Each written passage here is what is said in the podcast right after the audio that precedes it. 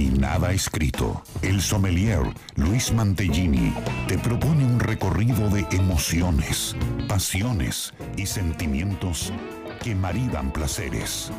Un espacio para amantes y curiosos del vino y la buena gastronomía. Por Radio Jornada. Todo el tiempo. Tu radio.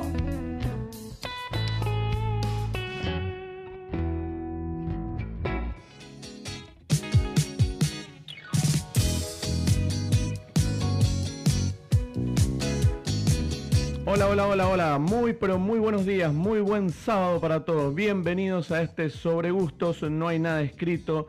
10 de julio, programa número 139. Y aquí estaremos hasta las 14 horas por Radio Jornada en la 91.9. Así que acompañanos porque como lo pusimos en redes sociales, ya estamos nosotros palpitando la previa. Y la previa como cada sábado el vino juega de titular. Siempre el vino, el aceite de oliva, todos los productos que conforman nuestra mesa y los placeres y que sin duda alguna en un día tan especial para los que nos gusta el fútbol, hoy estaremos eh, disfrutando en una larga previa hasta la, hora del partido. Así que bienvenidos a todos. Eh, hola Héctor del otro lado, ¿cómo estás? Muy buenos días.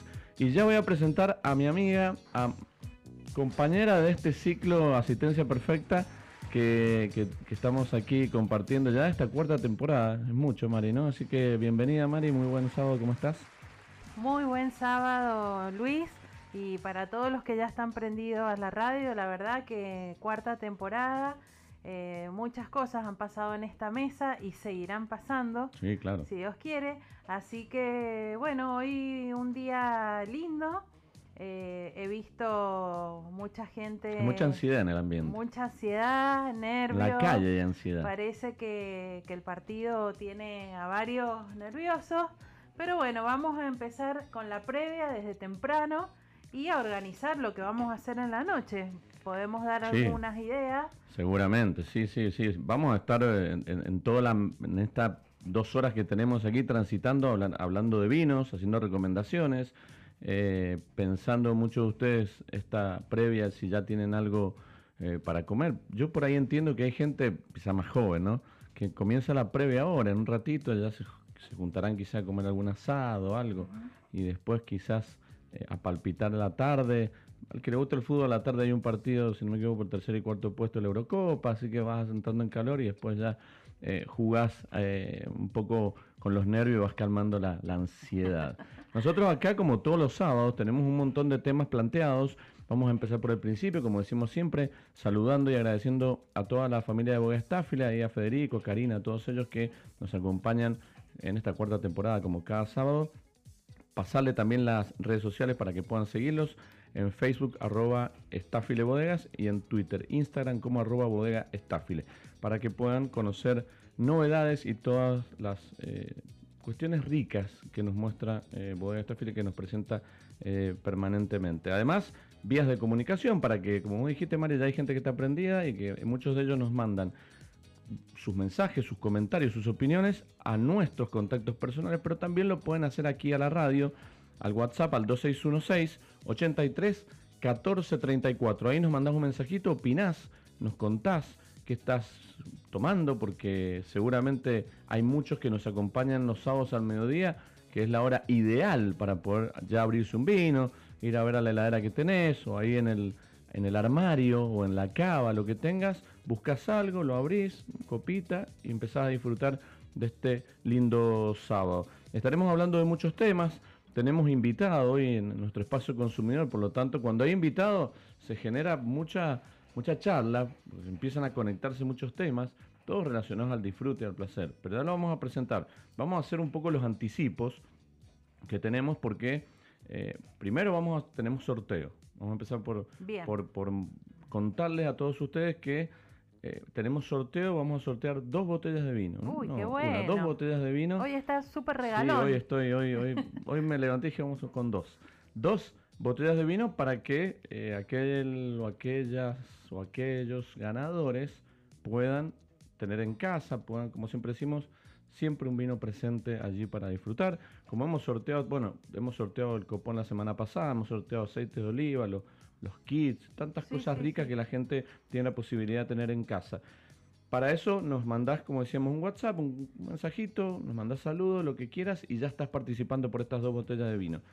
Ahora, hablando de vinos, ¿no? Yo vengo a proponer algo acá para que charlemos hoy sábado dentro de un par de temitas lindos que vamos a hablar. El vino, a ver, para que vayan pensando. Vamos, vamos. El vino, gasto o inversión. ¿Mm? Pero vamos a ver por dónde voy, a dónde quiero llegar con esto. Porque cuánto hay que hoy gastarse, si lo vemos del punto de, de gasto económico, o invertir en vinos. O sea, una botella de vino, por ejemplo. Si yo te digo, Mari, eh, tenés 1.500 pesos para gastar o invertir en vinos. ¿Qué hacemos? ¿Te compras una botella de 1.500 o te compras tres de 500? Ya vamos a ver, ¿qué apostas vos? Bien. Cantidad, no sé si calidad, eh, con una botella de ese valor eh, puede darte a lo que vamos a llegar, que es el mito, porque también traje mito asociado a esto, y es si pago más, obtengo mayor beneficio. Es algo así como Claro. eh, eh, si es más caro es mejor, sería algo así, Sí, pero sí. vamos a ponerlo en un lenguaje más, más normal y más fácil de, de- de poder deducir, que es mientras más caro es un vino, mientras más pago un vino, más pago digo un vino, una botella, es mayor el rédito de satisfacción que obtengo. Vamos a charlar de eso porque lo podemos charlar también con nuestro invitado y podemos debatir. Vamos a hablar, meternos un poquito de precio, de mercado, vamos a combinar distintas cuestiones. Comenzamos las vacaciones de invierno. Comenzamos, digo, bueno, eh, los chicos en general, o, Sí, o bueno, ambos, muchos tienen la vamos a suerte. seguir trabajando. Nosotros seguimos trabajando las vacaciones de invierno, pero quería ya ahora metido Sí. en, en este primer fin de semana, ya tenés planificado tus visitas. Ah, no vamos a hablar de viajes, no vamos a hablar de salidas. Vacaciones caras. en Mendoza. Vacaciones en, Mendoza, exactamente. Con niños o sin niños, o con jóvenes o hijos adolescentes, o poder tener y comprender esta linda posibilidad de poder hacer enoturismo por Mendoza, conociendo bodegas o conociendo olivícolas y tener una posibilidad de conocer un poco más de lo nuestro, hacer una actividad en familia, hacer una actividad no muy larga, tampoco muy costosa.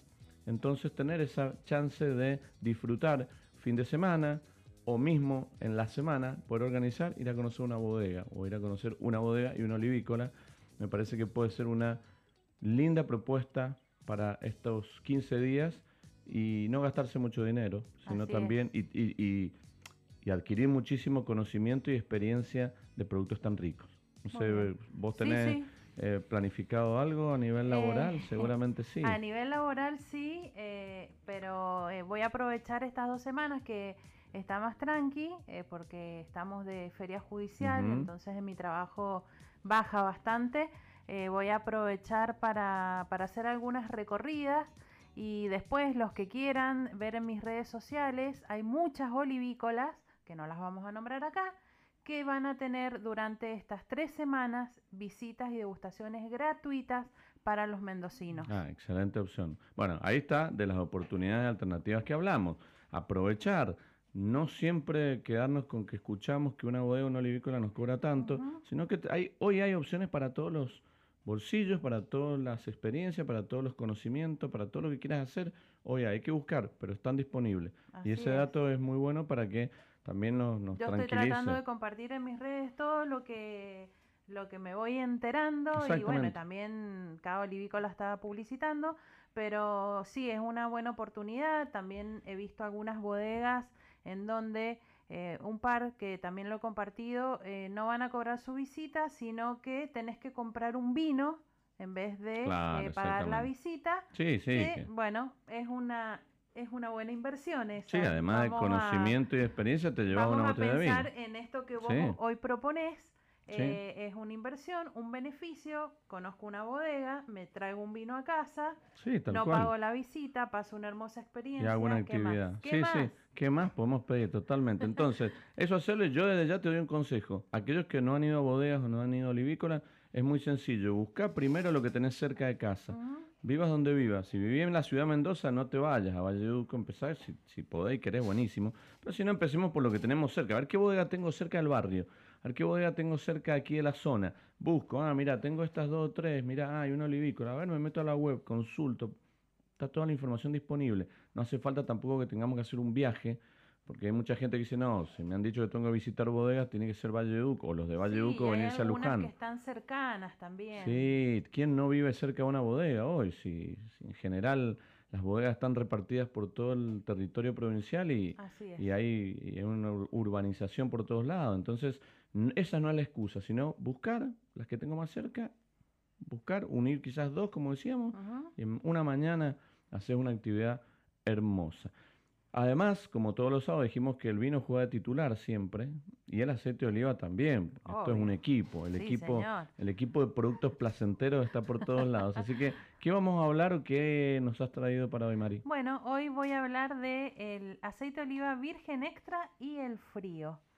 Y el frío, no la prensada en frío, el frío del frío de invierno. El, el, clima frío, la temperatura baja, eh, cómo incide en la guarda de la botella eh, porque he tenido varias consultas esta semana y si, mm, si vemos lo que pasa con el frío en una botella, eh, si el aceite de oliva virgen extra sigue siendo virgen extra, si queda defectuoso, bueno.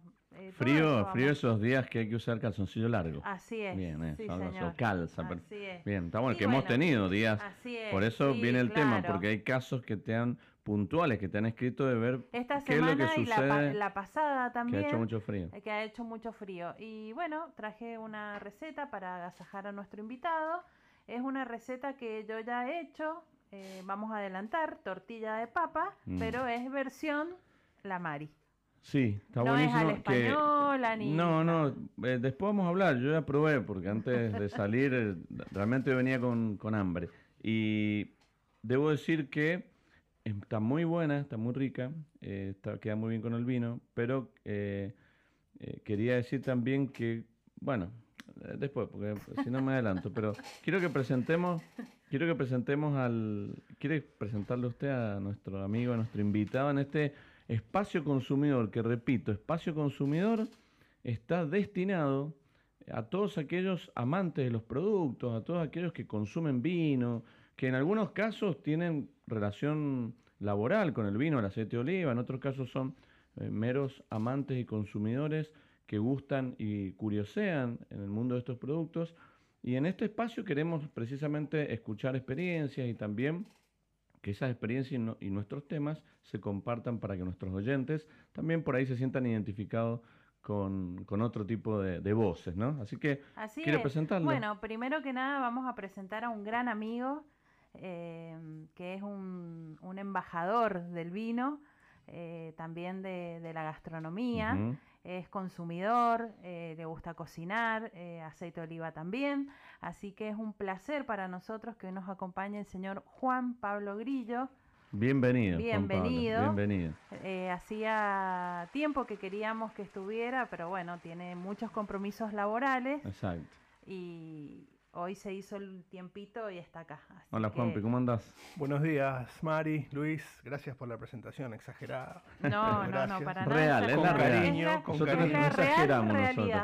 Nosotros no exageramos acá. Un, un, placer estar siempre acá. Es un espacio de casa. Esto es como. Sí, es como, el living de casa. Sí, sí, Bueno, esa es la idea. Nosotros en este espacio queremos eh, que la gente, los nuestros invitados se sientan cómodos para hablar de lo que sea y para compartir y que en esta charla de, de sillón, porque eh, por ahí cuando nosotros nos juntamos y, tenemos estos vínculos de amistades que nos unen, siempre estamos sentados o en algún sillón o en una mesa, eh, ahí compartiendo vino y alguna cosita rica para comer. Así, que esto es. más de lo mismo. Para nosotros es, es muy gratificante. Así que tenerte acá, ¿cómo anda todo? Muy bien, muy bien. Comentaba al ingresar que hay un un nerviosismo en el aire, eh, que por suerte la copita y, la tortilla ayudan a, bajar a tierra, a pisar nuevamente y a mirar desde otro lugar. Exactamente, sí, la ansiedad de, de, los que nos gusta el fútbol es así.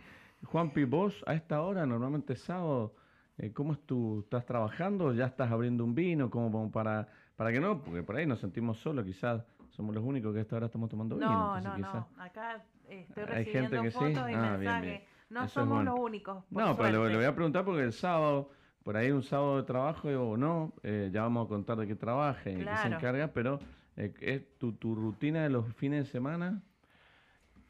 para esta hora, si no he abierto un vino, estoy pensando que es lo que voy a abrir. En el caso de no tener nada abierto. Entonces, Claro. está, en alguna de los estadios estamos. Eh, los sábados son más que nada días de familia. Algo de trabajo sí, pero más que nada de pasar con la familia, cuando la semana es bastante ajetreada. Así que siempre, eh, junto con eso, llega el momento de pensar en qué vamos a tomar. A veces puede ser un vino, a veces puede ser alguna otra cosita, un Bien. una cervecita, ¿por qué no? Exacto. Esto es un, hor- un horario precioso para empezar a pensar en eso. Sí, sí, sí. Es un horario para pensar rápido, para hacer ese aperitivo. Porque ese aperitivo lindo que, que está bueno. Antes, no sentarse a comer o almorzar y ahí disfrutar el vino. Está bueno hacerse el tiempito. Por ahí con esa misma botella de vino, o como dice Juan, quizás con un vermut, Ah, abría a sí, las a mí- 12, 12 y media y a la una y media te sentás, Este abrí un vino y comer. me gusta mucho un bermucito. ¿Sí? En este Sí, a- yo por ahí también, un, un trago, un traguito un por ahí. traguito también. Eh, de- ¿Se acuerda nuestra invitada que nos trajo los cócteles? Y, Sí. Bueno, de ahí he empezado con Martini también.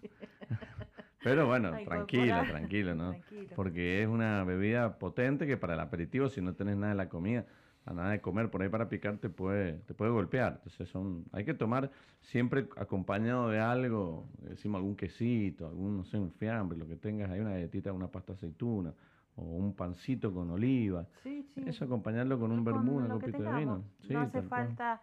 Como, Predispone sí, bien, Mari, para el resto del Sí. día. Claro. Sí, apenita, ¿eh? Como siempre decimos, no hace falta ir a comprar grandes ingredientes y hacer con lo que hay en la casa. Ser creativo, exactamente. Si tenés aceite de oliva, tenés alguna pastita. Si tenemos tenés- el pan de ayer, como siempre decimos, Sí. que al horno, tostaditas, pintadas con aceite de oliva, alguna especie siempre tenemos en la casa, eh, orégano, romero, pimentón, cual, la que siempre. sea, y ya cambia. Ya, Sí. eh, eso solo, sin otra cosa, ya cambia. Vamos hoy a hablar de muchas cosas con Juan Pablo también y acá los tres eh, ya estamos compartiendo una copa de vino, ya tenemos un, un Malbec aquí en nuestra mesa, eh, empezamos poco a poco a relajarnos, y, pero antes déjame que vamos a ver qué, qué hace Juan Pi, porque Juan Pablo eh, ya hace un tiempo que viene trabajando en, en lo que tiene que ver con eh, la exportación, ¿no es cierto? Export Manager de en Fecovita de eh, Asia, Europa y Y África, ¿no es cierto? exactamente. O sea, un Sí. trabajo que hoy, eh, desde hace más de un año, lo estás haciendo totalmente online, Desde virtual. la virtualidad completa. Y eso, ¿cómo, cómo, o sea, qué, ver, básicamente qué resultados te ha traído, eh, o, o, a ver, o imaginar o proyectar si hubiese sido un, un año normal en el que tenés que hacer visitas, en el que tenés que viajar, eh, ¿vos crees que esto te ha beneficiado o por ahí preferías la, la del otro sistema que era un poco más eh, cara a cara? Hubo que reorganizar la metodología de trabajo muy rápido. Entonces no hubo mucho tiempo para pensar. Esto fue la, la realidad. Nos topamos con una realidad que nos pasó por arriba de alguna manera.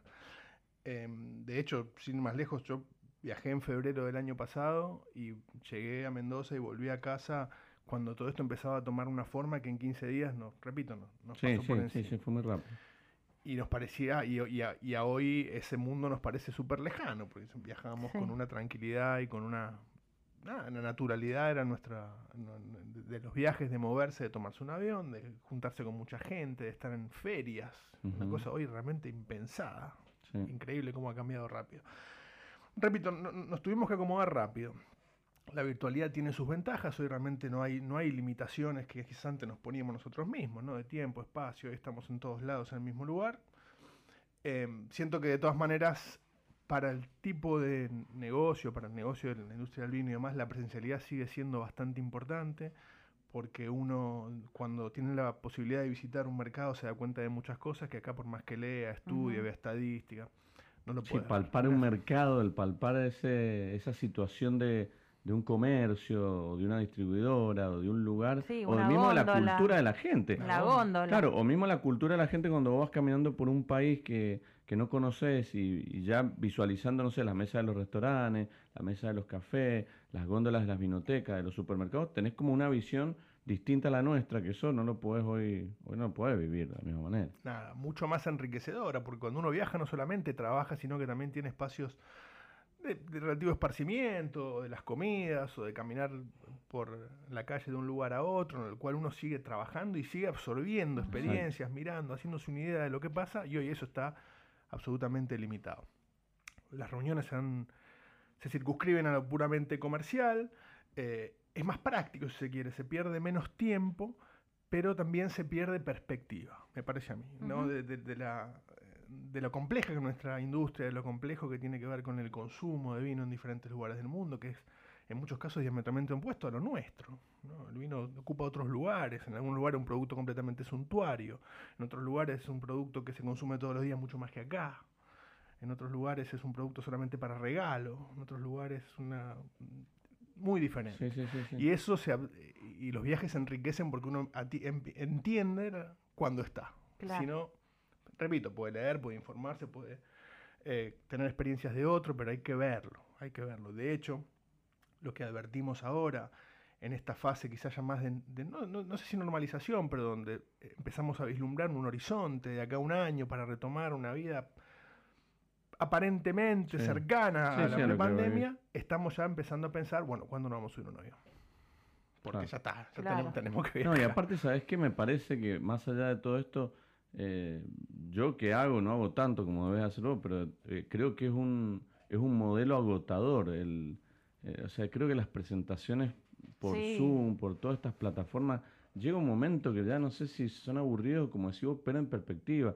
Ya creo que ni querés hablar mucho vos y el otro que tiene que escuchar, escucha, pero, pero no sé, no es, no es la misma atención que vos podés tener quizás reunido con un, un comercial 15 minutos, 10, 20 o media hora, eh, con la copa de vino ahí, charlando del vino, dudas, preguntas, vamos a los números, se acabó. Que tener que hacer una charla con, me parece, no sé, no sé, yo sé si me equivoco lo que digo. Para nada, para nada, Luis. Y agrego otra cosa muy importante, el home office. No dejamos de trabajar. Claro. No hay horario. El espacio casa, el espacio casa trabajo es el mismo. En mi caso particular, trabajo con mercados que tienen diferentes usos horarios, entonces mi jornada tranquilamente puede arrancar a las 7 de la mañana y terminar a las 11 de la noche. Claro. Eh, sí, sí, no tienes ni una organización ni un corte que vos decías, bueno, cuando vas a un mercado, viajas a ese mercado, te dedicas a ese mercado, después volvés, te vas a otro y quizás eh, el tiempo también es mucho más redituable para la vida personal. Sí. Sí, para la mente. Lo que sí, lo que sí vislumbramos que va a pasar es que los viajes van a ser mucho más quirúrgico, si se quiere. Va a haber menos espacio, me parece a mí, para la, para la exploración, sino que ya vamos a aprovecharlo mucho más porque aparte claramente no va a salir cada vez más caro viajar. Entonces, bueno, ya hay menos margen para voy a ver a ver qué, voy a ver qué pasa. Claro. Ya no voy a ver qué pasa. Pueda, está interiorizado que hay un, todo un trabajo previo que antes quizás no lo veíamos, o no, hoy lo podemos hacer mucho y llegar ya con una, con una idea más, más cerrada y a perder menos tiempo, si se quiere. Porque repito, también va a haber otro presupuesto para los viajes porque está en una situación que hoy es muy caro viajar, ¿no? Claramente. Sí, tal cual. Y esto es importante decirlo por ahí para aquellos que nos escuchan que las, así como nosotros planteamos hoy como a los consumidores si, si comprar vino es un gasto o una inversión, también para las bodegas este tipo de trabajos de participación presencial o participación en mercados de otras partes del mundo también requiere de una eh, de un gasto-inversión, porque en realidad eh, uno siempre lo ve desde el punto de vista de inversión, que la bodega tiene que ir o estar, si lo ponemos en Argentina, bueno, en Buenos Aires o en Santa Fe o en Córdoba, lugares de buen consumo, donde hay que estar presente a través de diferentes acciones. Si nos vamos más lejos, nos vamos a Brasil o nos vamos ya para, para Estados Unidos, nos vamos por Europa o para otros continentes, vamos a encontrarnos que eh, cada vez más caro, cada vez más caro, quizás poco tiempo, pero en la conclusión final que se saca es tratar de acordar algo, estar como bodega presente y, bueno, y, sacar buenos resultados. Pero es una inversión, como decís Juanpi, de mucha plata, pero que se supone da réditos. Sí. Em, creo que lo, lo, lo, que será necesario para las bodegas en general es esas inversiones tenerlas muy, muy controladas, ¿no? Realmente y, poder medir el retorno. Eh, a ver, el análisis presupuestario y el, ojo atento en, el cumplimiento creo que hoy es clave, porque si bien la industria ha crecido, el año pasado ha sido eh, positivo, son años difíciles para la industria en general. Entonces, no, no, no hay dólares para tirar para arriba, para decirlo así. Sí, sí, tal cual, sí. Y de, vos que ya conocés varios mercados, eh, nosotros en Argentina nos, o en Mendoza, pero en Argentina nos calificamos como tomadores de vino diario, como tomadores de, de un producto, de parte de nuestra cultura y que ya lo tenemos incorporado generación tras generación. ¿Qué otro, qué mercado es tan distinto al nuestro de los que conoces? O sea, que es lo opuesto. Interesante. Bueno, sin duda. o más o menos. sin duda los mercados asiáticos y puntualmente China. China es otra, otra cosa. Este año hemos estado trabajando mucho en la última parte del año pasado y este año trabajando mucho en entender mejor el mercado de China desde, desde Fecoita. Y realmente el vino tiene un espacio completamente diferente. No es una, para empezar, no es una bebida de consumo frecuente, para empezar. Es un producto externo, es un producto em, que no forma parte de la cultura china puntualmente y realmente el vino como regalo, el vino como objeto suntuario. O sea, realmente no enfocarse tanto quizás en la calidad del producto, sino en su apariencia. Esto es muy importante. La presentación. Las botellas pesadas, los corchos naturales, las etiquetas con muchos recursos, las cajas personalizadas. Es un regalo, en realidad. Y una cosa muy, muy interesante que nos estamos topando últimamente es los contenidos alcohólicos, que para mm. este mercado tienen que ser altos, contrariamente a otros mercados en los cuales tienen que ser bajos, por ejemplo Europa. Y lo que nos, lo que lo más simpático que me ha tocado, ahora lo digo simpático, pero bastante difícil a veces de, vehicular, es que eh, los chinos no entienden la oscilación que es relativa a cada cosecha. Un año puede haber vinos de 12 o un año puede haber vinos de 14. Bueno, esto no lo entienden. Porque claro, un producto que tiende a, una estandarización desde el punto de vista del, contenido alcohólico porque ellos lo prefieren alto. Y bajo, en, eh, casos de alcohol bajo, pierde, eh, pierde interés comercial. La misma etiqueta, la misma caja, de un vino de 12, de una añada, digamos, 2021, contra un vino de 13,5 de añada 2020, pierde atractivo comercial. y el que consume vino, ¿vos has visto, no sé, en alguna ida que has tenido, algún, ¿qué, qué, cuál es el consuelo, el que le gusta el vino? ¿Con qué? ¿Con las comidas en general? Porque nosotros también planteamos esto, nosotros nos gusta tomar vino quizá en una previa arrancamos, vamos tomando y después seguimos y después nos quedamos la sobremesa nuestra que puede durar hasta las 7, 8 de la noche o de la tarde. Eso no existe. Eso no existe en ningún lado, en muy pocos lugares. La sobremesa. No, la sobremesa, no, exacto. Las ocasiones de consumo también son diferentes, el consumidor es diferente. Por ejemplo, el vino eh, en, Asia y en China particularmente valoran mucho las, esto es muy interesante, valoran mucho las, eh, las características beneficiosas del vino en la salud. El vino se viene a la piel, los polifenoles hacen bien, son antioxidantes, hacen bien a la piel, entonces el vino es bueno por esto. Y las ocasiones de consumo son, son diferentes, repito, mucho esto del regalo, el vino no está en la mesa. Esto, mm. es, eh, esto es cierto, no está siempre en la mesa. De a poquito sí, claramente estamos hablando de vinos de, a un nivel masivo medio. Para un mercado de vinos finos, finísimos, sí hay un consumidor más, si se quiere, más occidentalizado. claro, claro. Pero hablamos de vinos de todos los días o vinos como los que tenemos en la mesa eh, a diario. Eh, forman parte seguramente de ocasiones especiales, no del, no del día a día. Eh, hay, una, hay una referencia muy simpática que dice, si los chinos tomasen vino, no se alcanzaría el vino del mundo para proveernos. Lo que pasa es que toman té, no toman vino. Entonces ese problema quizás se proponga dentro de 50 años, no lo sé, pero la realidad es que no, no, es un, no es una cuestión y una cuestión que hoy lo veamos con certeza y lo que sí vemos es que China hoy produce y el vino que más se toma en China es el, vino chino. Hay mucha importación, claramente, pero China también produce y también se toma vino de China. Está bueno, interesante la data que nos trae Juanpi para que nosotros también entendamos y, y todos los que nos escuchan la importancia que nosotros le damos al vino como producto que más allá de la salud, como mencionaba, eh, lo tenemos incorporado en eso, pero en realidad lo tenemos incorporado a una conducta placentera, una conducta de acompañamiento, una conducta de eh, amistad, si se quiere, de familia, ¿no? en un contexto claro. Pero por eso es importante también ver eh, reflejo del consumo de vino en otros países del mundo, qué tan importante es y qué tan interesante es las acciones que hacen muchas bodegas en querer llegar a esos mercados y también adaptarse a estas eh, solicitudes que cada mercado tiene, el bajo alcohol, mal alcohol, las presentaciones, los, los diseños y, cada cultura tiene su exigencia.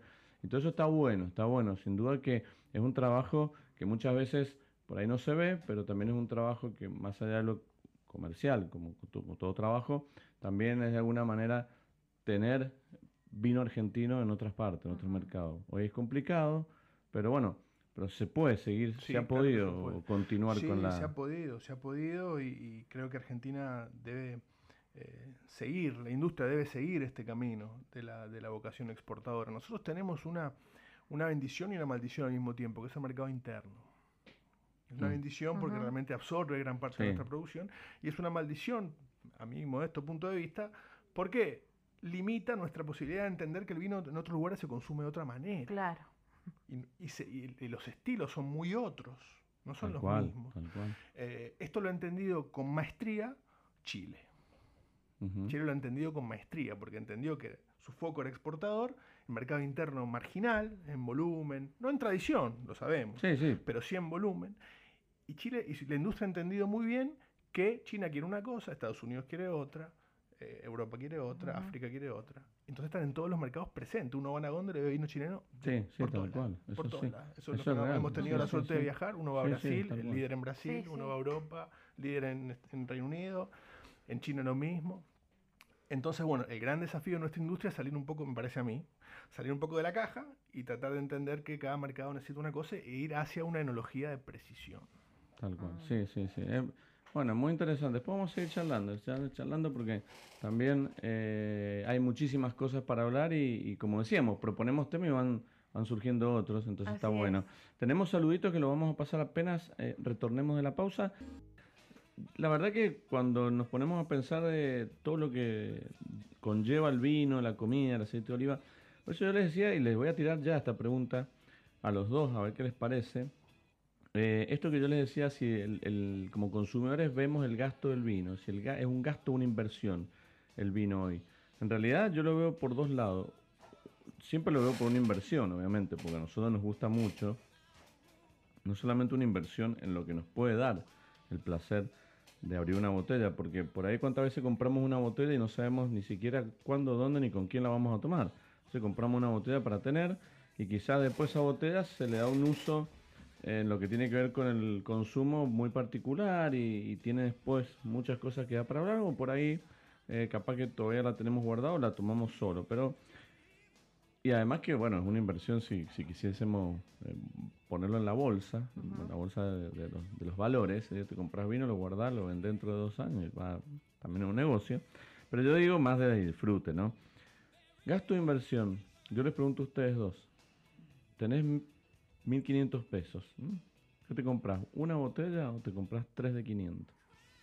Y depende, la verdad que yo voy haciendo listaditos de vinos que me gustaría probar, tomar y, mm, y depende de lo que va quedando en mi cava también. Entonces, por ahí si yo tengo la disponibilidad, como vos decís, de 1500 pesos, mi cava está todavía Nutrida. nutrida, entonces voy a esos vinos especiales que quiero probar. Bien. O sea que vos analizás esta situación. No es que no, no, no. inmediatamente no, dame tres. Yo analizo, yo todos los meses, eh, en vez de decir, bueno, voy a destinar de mi sueldo 1.500 pesos para comprarme un perfume, eh, un cosmético, o algo. Digo, bueno, voy a destinar esto para, para comprarme unas botellas de vino. Ahí analizo, depende de, de- de que por ahí me gusta eh, comprar algún vino especial y digo, bueno, este mes puedo y me lo compro. Y si no, me compro tres eh, de 500, porque también no todos los días estamos acostumbrados a tomar vinos de 1500 pesos. Exacto, sí, Entonces, sí. como nuestro consumo es diario, eh, también tenemos que buscar productos en otro rango de precio para que tengamos una botella de vino todos los días en la mesa.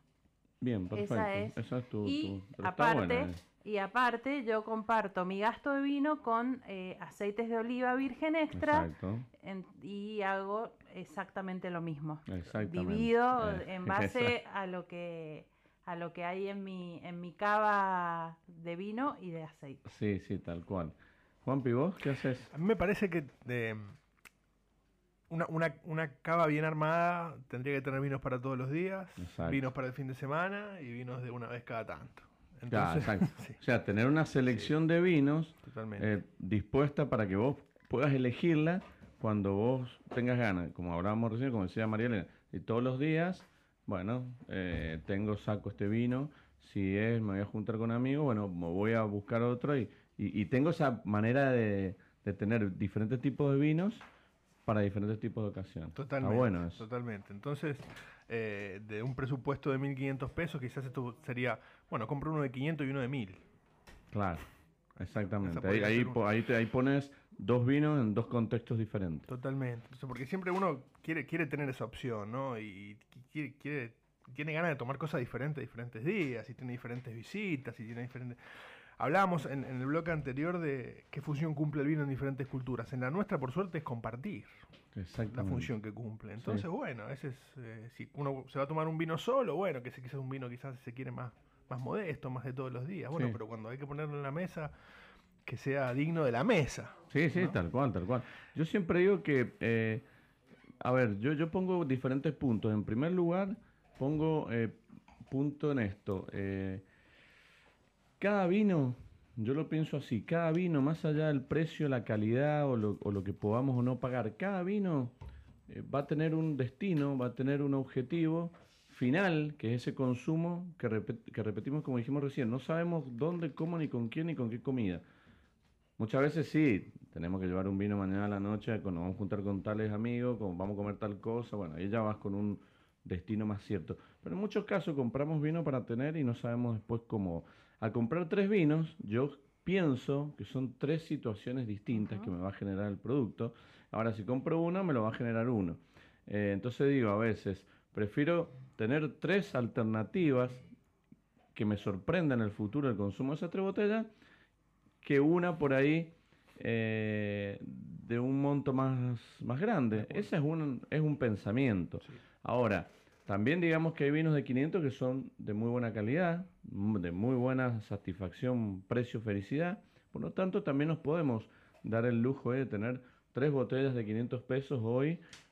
Por ahí, para como hablabas vos también, Juan, pero bueno, mira, hoy voy a con tales amigos, tal, voy a llevar y voy a llevar esto, porque por ahí compro tres vinos diferentes.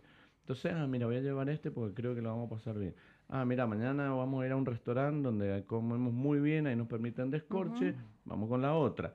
Entonces, estoy llevando con esos tres vinos tres situaciones diferentes. Entonces está bueno también pensarlo así. Así es, y también pasa, y bueno, de hecho nosotros lo hemos compartido, que por ahí estos vinos oh, que son un poco más costosos, eh, si nos organizamos, eh, por ahí puedes ir a la bodega, comprar una caja y entre varios y te quedas con una botella cada uno o dos cada uno, por ahí al precio de una y ahí también eh, te haces de este producto que es un poquito más caro, que yo lo tengo en mi lista y bueno, compartimos con amigos la, compra comunitaria. esa es otra opción. Esa es una opción buena, muy buena y además déjame agregar algo a esa, que puede ser individual, que es decir, bueno, me voy a una bodega solo o con la familia, lo que sea, y eh, me voy a comprar una caja de vino. Que esa caja de vino sea un mix de etiquetas. Eso está bueno. También. Porque hay gente que por ahí cree o, no le han sugerido que puede comprar una caja capaz en, un en una vinoteca o en un supermercado o en una bodega. No tiene que ser caja cerrada, a menos que sea la promoción caja cerrada, que es la de los vinos que, que vas a encontrar son todos iguales. Pero si no está bueno, agarrar una cajita de seis y vas metiendo, bueno, un blanco, un rosado, dos tintos, un espumoso, y después, entonces te armas seis botellas, seis posibles encuentros o experiencias interesantes y tener en tu casa variedad. Creo que una buena técnica esta de la caja. Sin duda. De la variedad, me parece. Yo apostaría por eso, porque cuando vas a una vinoteca o un supermercado está bueno llevarse variedad y no llevarse por ahí seis de la misma. Me parece que es un poco más aburrido eso. Así es, acá Sergio eh, dice que coincide con Luis y que él compraría tres botellas en vez de una para tener tres momentos diferentes con cada botella. Exacto, está buena esa. Porque más allá de la plata que podamos o no gastarnos, por ahí ponemos 500, pueden ser 300, 400, eh, creo que lo que uno tiene que apostar es a, esta, a este consumo de la botella. Porque, por ejemplo, ahora este vino que estamos tomando yo lo tengo hace, no sé, dos meses, tres meses. Y bueno, y quizás hoy surgió la oportunidad de que lo estemos disfrutando acá. Entonces, eh, son cosas que pasan. ¿Cuántas veces nosotros hemos conocido vinos nuevos en nuestras juntadas? Cuando uno lleva, uno lleva un vino distinto y, y dice, ah, mira, porque también está bueno esto, de esas seis botellas que vos comprás, lo ideal, siempre recomendamos de acá buscar eh, vinos distintos, vinos que no probé nunca, vinos de pequeñas bodegas o vinos de bodegas grandes pero desconocidos. Viste que estás, ah, mira, este lo he visto en una publicidad, pero no probó este. Creo que el juego también va por ahí, no comprar seis botellas, todas marcas súper conocidas. Me parece que le quita el riesgo de la experiencia. Máxime con la variedad que tenemos hoy, tenemos a disposición hoy, hace mucho tiempo ya. Tremenda. A disposición grandes, grandes vinos, etiquetas. Nosotros tenemos, eso también lo veo por mi trabajo, ¿no? Tenemos a disposición grandes vinos a precios muy accesibles. Muy accesibles. Sí, que, que, siguen estando accesibles al bolsillo de cualquiera. muy accesibles. Seguimos siendo competitivos y, tenemos realmente a disposición productos que, en otros lugares tendrían otro precio, muy, muy alto, mucho más Porque un vino de botella hoy, el más o menos, o el que más eh, económico tienen, ¿cuál es?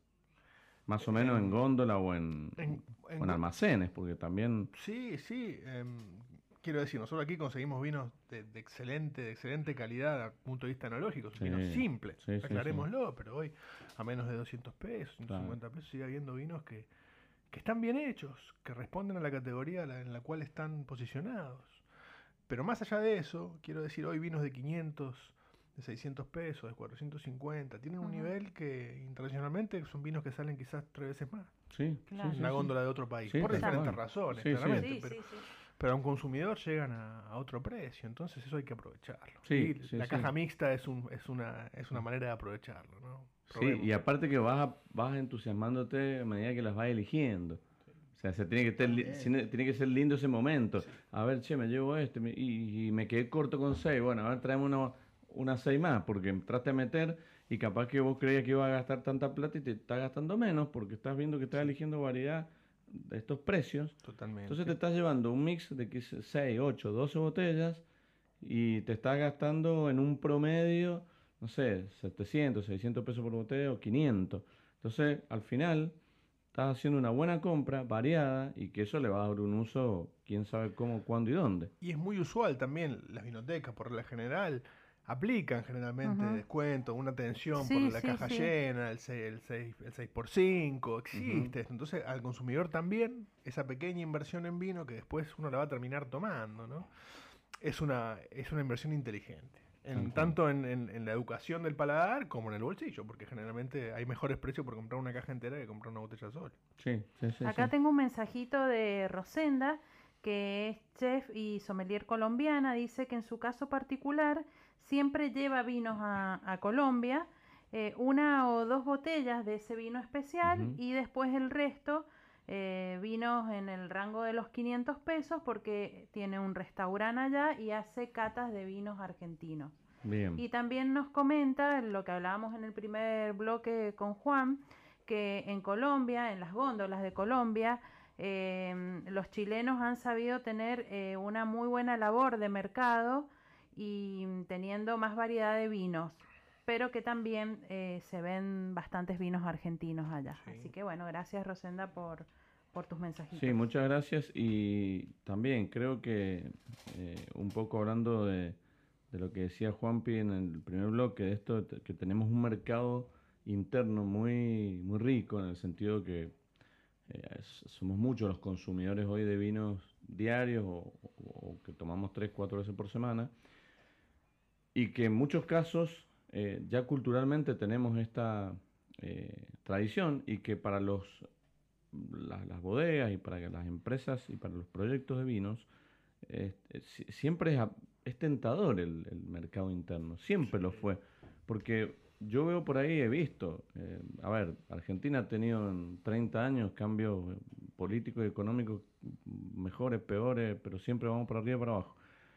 Y, en, ese, en esos estados siempre ha habido una fidelidad del consumidor interno. Por lo tanto, yo en muchos casos me acuerdo de haber visto bodegas solo exportadoras, pero que en algún momento les sedujo mucho la idea de tener alguna línea de vinos en el mercado local, porque es importante el mercado local nuestro. Es muy importante. Y en ese caso esas bodegas hicieron un poco de la necesidad virtud, porque lo que pasó fue que proyectos que nacieron desde el año, digamos, desde el año 2000, 2001 al año 2010, 2011, como puramente enfocados en la exportación, por cuestiones de la macroeconomía se vieron afuera de los mercados de exportación. Porque hubo que aumentar los precios, el dólar estaba planchado, entonces el negocio no era más rentable. Quizás en su origen no pensaban vender en Argentina. La realidad es que vender en Argentina quizás lo mantuvo a flote. Bueno, yo particularmente he escuchado dueños de bodega decir, no, a mí Argentina no me interesa, porque no me da rédito, a mí me sirve el exterior. Pero bueno, también está bueno tener las dos patas, la local y la exterior, porque en este país, como hablamos, hoy estamos así, mañana sabemos y pasado menos. Entonces, está bueno tener, pero que yo lo veo mucho más allá del punto de vista comercial y económico, obviamente. Digo, eh, mientras más marcas hayas y más, más alternativas haya en el mercado local, también nos da a los consumidores mayor posibilidad de elegir nuevos vinos. Es que como dijiste, hay un montón, hay miles y miles de etiquetas dando vueltas, pero por eso digo que siempre haya más cosas, eh, nos permite que para los curiosos tengamos siempre más alternativas. Desde el lugar del consumidor esto es importantísimo. Ustedes recordarán, no hemos charlado varias veces, eh, qué difícil era encontrar vinos de fuera de Mendoza en Mendoza. Y uno que le encanta esto, sí, claro. Eh, dice, pucha, pero y Torronté de Cafayate cuando llega, y, Riesling de Río Negro cuando llega, y uno y ya empezamos a ver un poco más, salimos un poco de esa tal cual. de ese campanilismo provincial y te encontramos un montón de cosas buenas. y va a seguir creciendo. Sí, sí, ya hoy en Mendoza tener la posibilidad por, por distribuidora, por negocio, por plataformas virtuales, tener vinos de, de, Jujuy hasta de, de, toda la Patagonia y tenés posibilidades, querés comprar, quizás no lo ve en un restaurante o en una góndola, pero sí, hoy si buscas, hasta te lo llevan a tu casa y a un precio muy razonable. O sea que tenés posibilidades. Así es. Tengo más saluditos para nuestro invitado. Claudio Rodríguez dice, fabuloso el invitado de hoy. Eh, Marcelo Borel, excelente programa. Saludos a Juan Pablo y a Luis. Qué rica esa tortilla. Y eh, tengo también eh, un mensaje de Susana que dice... Eh, que espera muy pronto comer esta rica tortilla y que nos manda saludos a todos. Bueno, un gran saludo a todos los que nos escuchan y obviamente están participando estos dos vinos que vamos a sortear hoy, pero creo que vamos a concluir en esto, eh, en esto de, de que hoy al que le gusta el vino es una inversión porque sabemos que ese vino que vamos a probar lo vamos a hacer en algún contexto no sé si agradable, muy agradable, con amigos, con familia, con la pareja, no sé. Y, eso va a traer algo lindo. Entonces, como que uno lo que compra cuando compra vino muchas veces es, un momento, una experiencia a vivir. Que podemos hacer en un restaurante, podemos hacer una cava, podemos hacer en mi casa, en tu casa. Entonces, está bueno eso. Está bueno porque creo que eh, eh, todos los, como vos dijiste, hay algunos países que el vino es algo más de lujo, es más eh, suntuoso, más de regalo. Bueno, acá no, acá para nosotros es un producto muy importante, muy presente, muy necesario en las reuniones, muy necesario en las comidas y que nosotros lo sabemos valorar muy bien. Por eso creo que eh, en ese sentido, para disfrutar, eh, para nosotros obviamente no son productos necesarios 100%, porque bueno, hay gente que por ahí le gusta y no puede hacerlo, comprar todos los días una botella de vino pero cuando podés hacer, cuando podés darte este gusto, eh, porque, precisamente porque te gusta disfrutar del vino, bueno, que por ahí tenés mil pesos o 800 y te compras tres botellas de 300, tres botellas de 250, tres botellas dos de 400. Pero bueno, vas jugando con eso. Yo quiero contar una cosa que me pasó la semana pasada. Yo tengo un tío que le gusta mucho lo espumoso y, compra eh, bastante, unas tres cajas por mes. Entonces fue su cumpleaños y dije, bueno, le voy a regalar un espumoso y le regalé una botella que sale tres de las que él toma. Y cuando se lo regalé, él supo valorar el regalo y todo y me dijo, ay, eh, lo voy a guardar, no sé si me lo voy a tomar. Y le digo, no, pero si yo te lo regalé para que te lo tomes, no, no lo guardes a este pumoso, hay que tomarlo. Exacto, bueno, e, eso, eso, es, eso es importante porque es el pensamiento de muchos, que porque algo es caro, claro, lo tengo que dejar guardado para ese momento. Entonces le digo, no, es para que ya lo metas en la heladera y en la noche, en la noche cuando festeje, porque hace dos semanas atrás no se podía festejar, eh, no estaban autorizadas las reuniones familiares. Le digo, quiero que esta noche lo pongas en, o el fin de semana, que tengas en tu casa, te lo tomes, no esperar una ocasión especial. Y eso pasa, que por ahí también cuando regalas un vino costoso a otra persona, lo guarda y bueno, no es la idea, es para tomarlo. El día es hoy, hay que abrirlo. Si, algo, nos enseñó esta situación que vivimos un tiempito es que el día es hoy, el vino es hoy, la mesa es esta, no, hay, más excusa. Sí, sí, yo creo que también. Aparte, a ver, si vos me decís que tengo un vino que, que no sé, no lo hace más o que tiene un valor por ahí, no sé, el otro día había hablado con una persona que le habían regalado que el padre le había dejado una caja de vino cuando el padre falleció y él quedó con su un vino que compartió con el padre. Entonces se tomó un par de botellas, ya le quedan tres, le quedan tres y decía, bueno, cada vez que lo tomo me acuerdo y bueno, en algún momento o lo va a tener que guardar o lo va a Pero esas son situaciones muy, muy particulares. Claro, ya va a quedar eh, esa botella para más como un recuerdo y no para el consumo. Pero si es cualquier otro contexto de, de regalo, de, es como coincido en lo que dice Juanpi. A ver, ¿tenés ganas de tomarte esto que te regalaron? Esto que, que estás viendo y te está tentando, esa botella que tenés ahí. Bueno, crea el momento, si querés llamar a alguien esta noche, o aprovechemos un partido, o mañana una película, o lo que sea, y tomémoslo y se acabó. Sí, a ver, si, si ese vino lo que va a hacer es reunirnos en un lindo ambiente y lo vamos a disfrutar. No hay nada más lindo que eso. Porque eso es guardar también, y hay vinos que por ahí hasta te los olvidas. Y después cuando los querés abrir y compartir, ya perdieron su, su valor sensorial. Generalmente la guarda tiene un objetivo también bastante profesional, ¿no? Para que los que trabajamos de esto decimos, bueno, compramos una caja, una caja de vino de guarda y vamos viendo. Muchas veces pasa, ¿no? Dice, bueno, compré una caja de seis de vino de guarda y abro uno cada seis meses. Entonces, claro, veo cómo está evolucionando, con un, con un acercamiento más profesional. Pero inclusive para los que hacemos esto, lo hacemos compartiendo.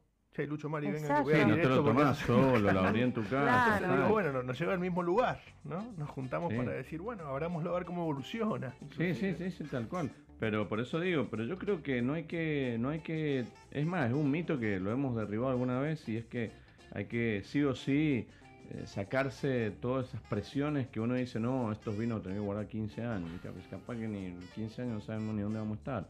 Entonces, si un vino que querés tomar hoy, porque encima te lo regaló alguien especial, tómatelo, listo, disfrutalo, lo vas a disfrutar mucho más así que con esa incertidumbre si alguna vez lo voy a poder tomar. Claro. Eh, eh, eh, aparte siempre es una excusa, decir, che, hay que probar esto que me regalaste, Mari, venite. Entonces, bueno, ahí está, generamos todo. No hay nada más lindo que eso. Bueno, tengo más mensajitos, pero bueno, vamos a hacer una pausa porque ya después en el próximo bloque nos vamos a meter con el tema de el aceite de oliva virgen extra y el frío. Y además, eh, no sé si hay un poquito más, habrá que reponer platos. Sí, hay, hay, la tortilla era grande. Héctor, eh, ya cuando recién voy a contar, antes de irnos al corte, salí a entregar eh, la copa que se ganó ah, la semana pasada, Ángela. Eh, Héctor me mostró el platito vacío, le dije en el corte vamos a hacer un refilm. Bien, entonces vamos a ir a reponer platos y enseguida volvemos con más sobre gustos. No hay nada escrito. Buenas tardes, muy interesante la charla. Saludos desde Bariloche. Un abrazo a Juan Pablo Diego. Te manda. Muchas gracias. ¿Sabes quién es, no?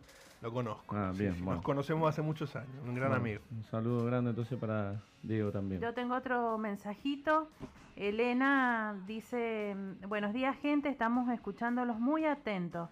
Muy bueno e interesante el programa. En nuestro caso solemos ver la posibilidad tanto monetaria como de gustos. A veces alternamos uno de mayor costo y otros de menor. Sí les aseguramos que los tomamos y que el precio no asegura la calidad. Siempre aprendiendo junto a ustedes, excelente el tema de hoy. Abrazos enormes, Elena, y también nos saluda Pancho. Perfecto, bueno, un gran saludo y gracias por participar. Y es cierto, Muchas veces está bueno esto de destinar lo que tengamos para, comprar vino en cuestiones distintas, en, gustos diferentes. Por ahí en muchos casos somos amantes de los vinos tintos, pero en algún punto decimos, bueno, a ver, vamos a invertir o vamos a comprar un vino blanco para probar con tal comida. Entonces nos animamos a esto de experimentar la gran diversidad de vinos que tenemos. Eso está bueno y obviamente que coincidimos porque de alguna manera vamos a terminar rompiendo un poco este mito de que a mayor o a mayor cantidad de plata que gasto en un vino, es mayor el rédito de felicidad o satisfacción. No siempre es así. Entonces, también está bueno eso. Por ahí hay gente que me ha, me ha pasado que compra vinos de 800, 700, 900 pero cuando vos le haces probar un vino de 300, 450 o mitad de lo que normalmente paga, le gusta, se sorprende y dice, uh, mira, no sabía. Ah, entonces quizás puedo llegar a, no porque tenga la posibilidad de pagar más, eh, no pueda no pagar vinos de 450, 500 pesos. Entonces, también está en la prueba, hay que probar, porque si no, nos, también si no te pones eh, el paladar se te va afinando siempre a los mismos productos. Entonces está bueno probar en cuanto puedas hacer ese ejercicio. Sí, totalmente. Y la realidad es que, los consumidores de hoy y las generaciones, las nuevas generaciones consumidoras son menos eh, proclives a casarse con una marca, a diferencia de consumidores más antiguos, que sí, la marca era todo, ¿no? Eh, hoy, por suerte, los consumidores más jóvenes están más dispuestos a no casarse, para decirlo de alguna manera, y a y a valorar las marcas no tanto desde el punto de vista del estatus que una marca simboliza o la continuidad en el tiempo, sino también por, el, eh, eh, por la responsabilidad de la marca hacia el medio ambiente, por la eh, responsabilidad de la marca hacia, hacia conceptos de marketing disruptivos, innovadores. Quiero decir, el consumidor evoluciona también. Conozco o no de vino, estoy hablando. Sí, tal cual. Que no está mal tener vinos favoritos, por ahí vos podés tener, no sé, dos o tres marcas favoritas que te gustan siempre pero que eso no quita que te salgas del camino y pruebes otras cosas y después vuelvas de nuevo a estas marcas, pero cada tanto salís, volvés, eh, te lo permite el vino hoy tranquilamente porque nos da la posibilidad de probar cosas nuevas y cosas distintas. Vamos a meternos con el frío, porque el frío Trajo hace estragos. No, esta semana ha estado linda, esta no podemos quejar, pero la semana pasada y un par de semanas anteriores ha estado muy bajas temperaturas y cuando hace o hay bajas temperaturas, además de, que hace frío, que tenemos que poner bolsita, ¿usa bolsita usted? Sí. Sí, sí. ¿Y vos, Juan, usás bolsita agua caliente? Confieso, sí. Sí, yo también, bueno. ¿Héctor por allá? No, no bueno, muy joven, todavía. No, no, Unos añitos más. Sí, no, la bolsita es, eh, es irreemplazable para el invierno. Pero bueno, cuando viene el frío y ya está usando bolsita, quiere decir que también puede traer aparejado otros fenómenos en, el vino se enfría. El vino se enfría y ya lo querés al tinto a temperatura y tenés que calentarlo un poquito porque se pone frío. ¿Qué pasa en el aceite de oliva? con el aceite de oliva he recibido esta, la anterior, que, que la temperatura bajó mucho, grados bajo cero. Si, si, todos los que nos escuchan y los consumidores de aceite, los amantes del aceite de oliva virgen extra, conservan el aceite de oliva virgen extra donde lo tienen que conservar, que es un lugar fresco. No en la heladera. No en la cocina. Espere, vamos a hablar diferentes lugares. Bueno. No en la cocina. Entonces por ahí yo guardo, eh, como tengo varios, en la lavandería tengo un lugarcito en donde tengo unas cajas con aceite de oliva y aparte tengo como una cabita en el comedor cerca de una ventana donde no hay ni estufa ni aire. ¿A qué le llama cabita, perdón? un mueble. Un mueble en donde la parte de abajo tengo bote que me regalaron nuestros amigos chilenos Rodrigo y Francisca. esas cavas de vino. Una cava de vino que tiene, no, no, no, ah. abajo tiene eh, para poner las botellas de ah. vino acostadas y la parte de arriba es como un cofre, mm. un cajón cerrado, oscuro, en donde ahí tengo mis botellas de aceite de ah, oliva que entran ahí acomodaditas, la tapadita, no entra luz, nada, y está en un lugar fresco, de la casa.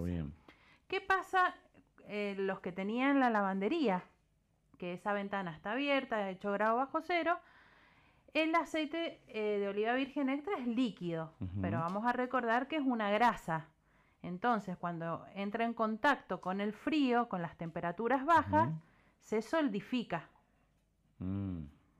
Entonces se empieza a hacer como un algodoncito blanco o me ha pasado, que voy a contar hoy, saqué una botella que parecía manteca el aceite, era como una crema. Y eso es por el frío. O sea, eso está bien que pase. Está bien que pasa. Recibí llamados que a gente le ha pasado y me dice, Mari, se me ha mogosado el aceite de oliva, porque si vos lo ves al trasluz de la botella, ves así como, como una telaraña o un algodoncito blanco, pero quédense tranquilos que no es moho y el aceite de oliva está en perfecto, estado. Bien. Si le pasa eso, eh, no pierde calidad el aceite, tampoco pierde las características organolépticas de cada variedad, sigue estando en perfecto estado. ¿Qué tenemos que hacer?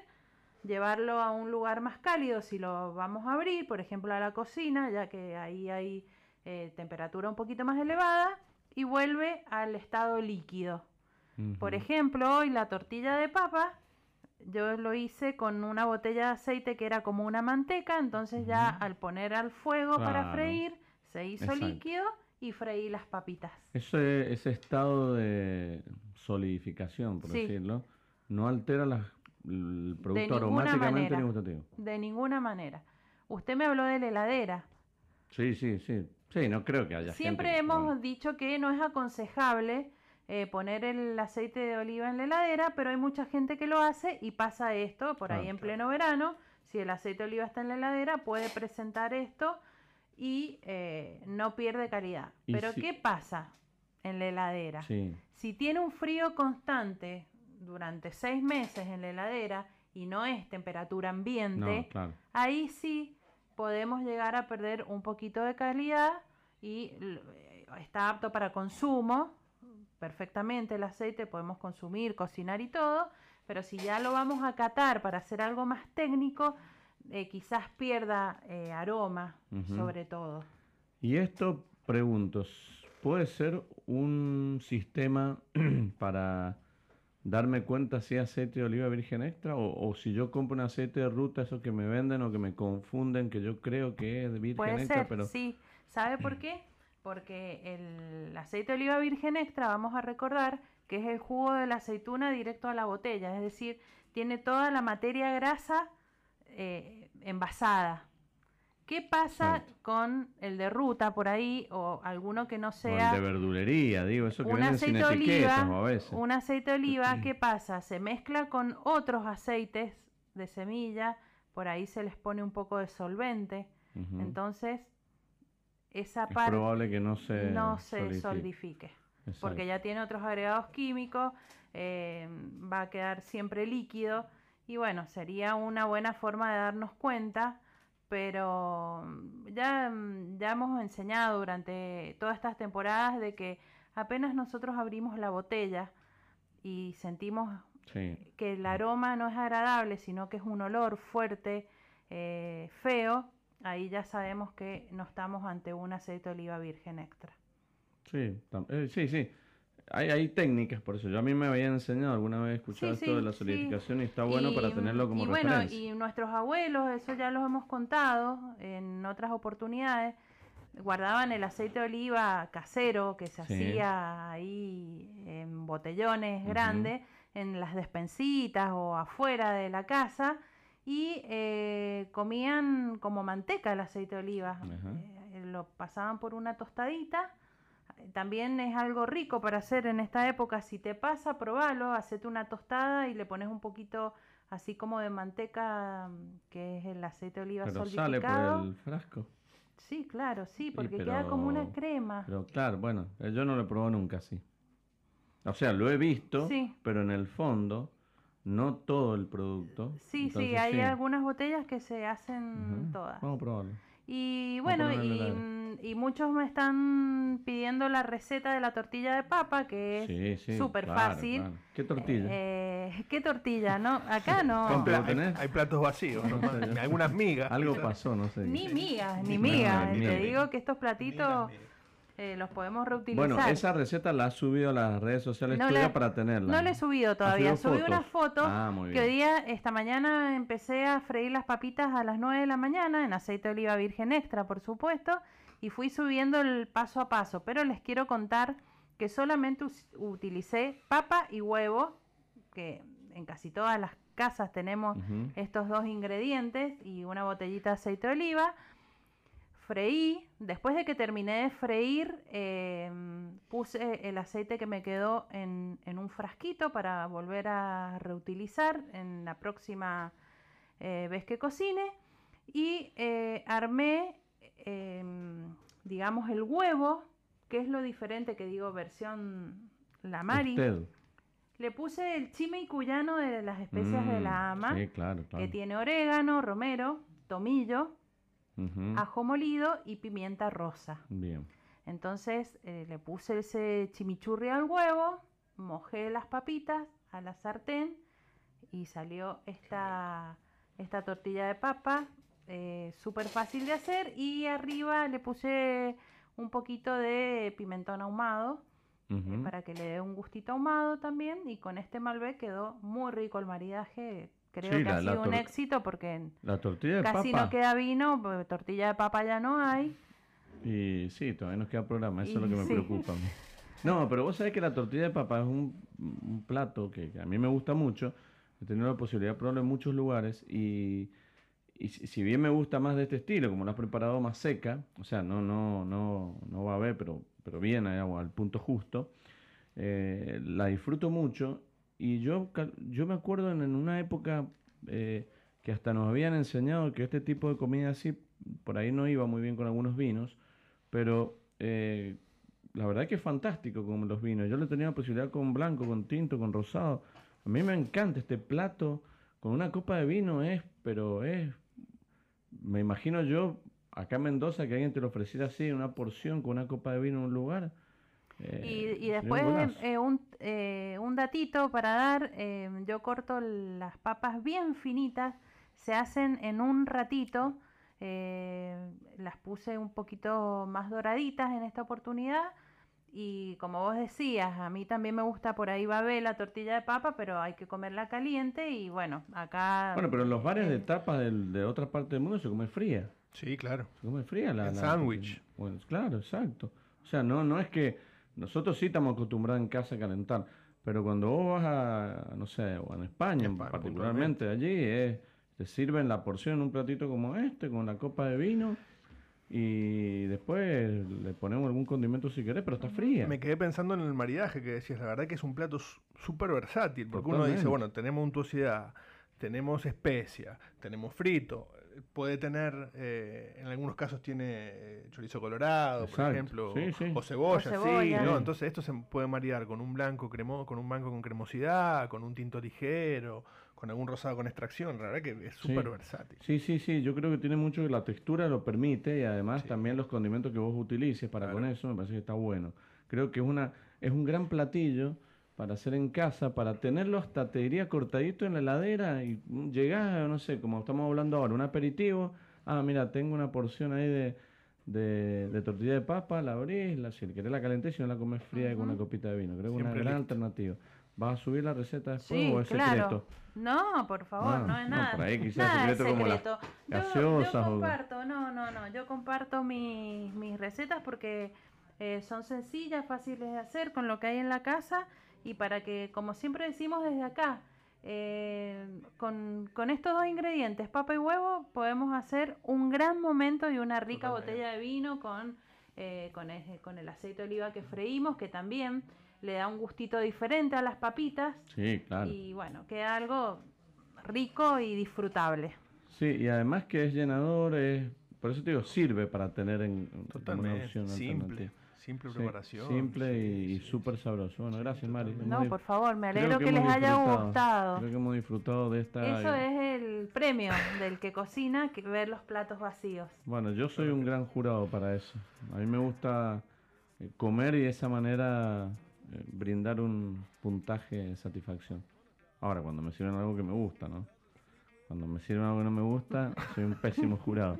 Así que bueno. Bueno, y volviendo con el, porque seguimos eh, charlando acá con María Elena y con Juan Pablo Grillo de diferentes temas que vamos charlando. Eh, habíamos hablado de las vacaciones también. ¿m?